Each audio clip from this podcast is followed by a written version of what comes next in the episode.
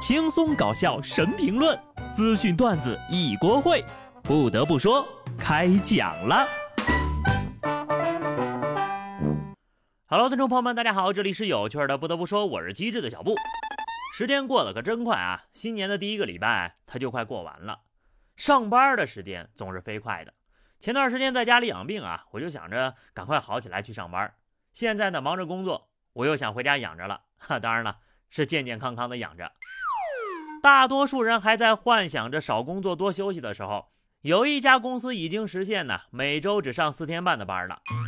今年一月份开始，乐视公司开始执行每周四天半的工作制，每周三实行弹性的半天工作制，考勤时间调整为连续的五个小时，比如上午十点到下午的十五点，上午的十一点到下午的十六点，其余四天呢正常上班。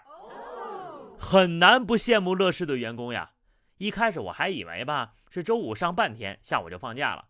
但如果是这样的话呢，那这半天也上不好吧？周三弹性上班，那是真不错呀。顺便呢，也回顾一下我之前节目里说的啊，乐视经历了退市、强制执行三点七个亿、老板成老赖种种风波，依然没有倒闭，甚至呢还剩下了四百多个员工。这些员工依靠之前的高配电视和运营。广告、影视剧版权，比如说《甄嬛传》啊，以及出租办公楼的收入，过得还挺好的。剩下的呀，几乎都是老员工，不仅不用担心被优化，不用九九六，现在呢还可以每周只上四天半的班，老板还不在，双体社保等等等等，各种福利一点都不少呀。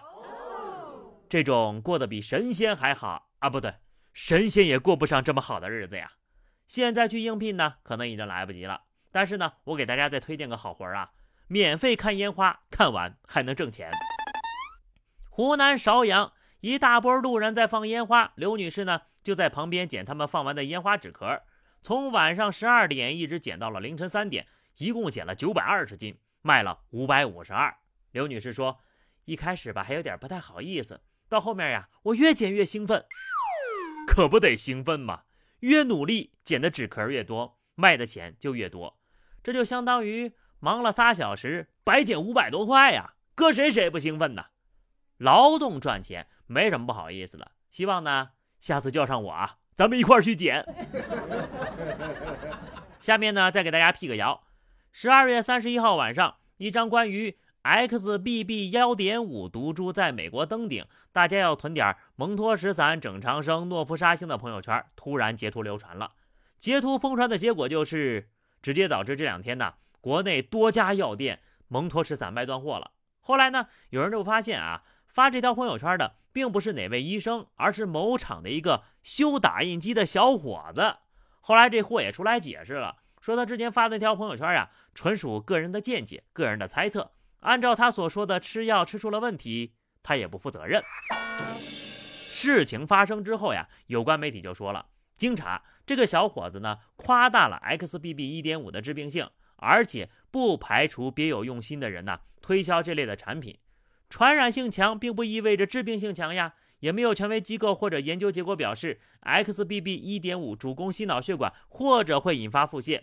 世卫组织表示，目前的数据呢也不表明 XBB 感染的疾病严重程度与其他奥密克戎变异毒株相比存在实质性的差异。目前呢也有多名医生提醒。不要随意服用截图里的蒙脱石散、诺氟沙星等之类的药物。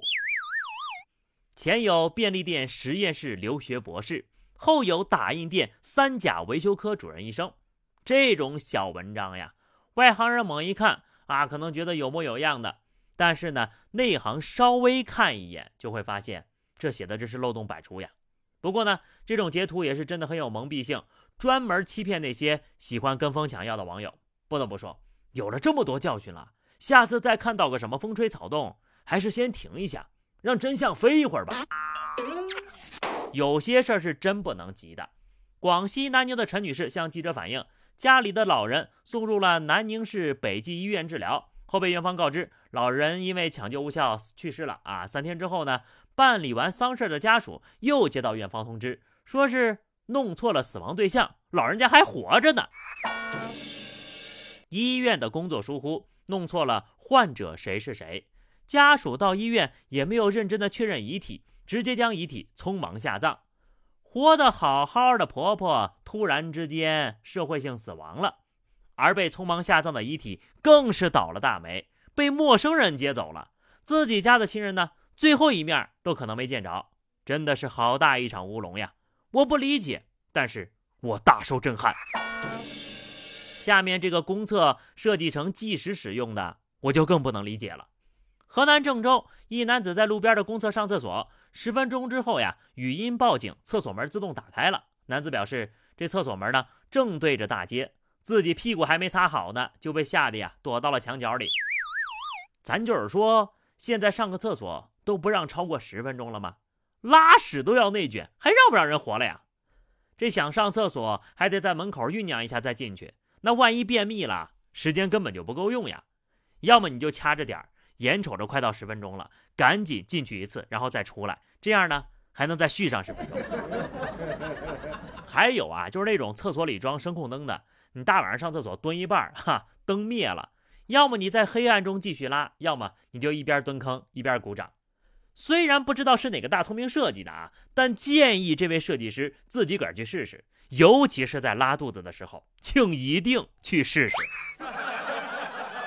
好的，朋友们。那么以上就是本期节目的全部内容了。关注微信公众号 DJ 小布或者加 QQ 群二零六五三二七九二零六五三二七九，来和小布聊聊人生吧。下期不得不说，我们不见不散，拜拜。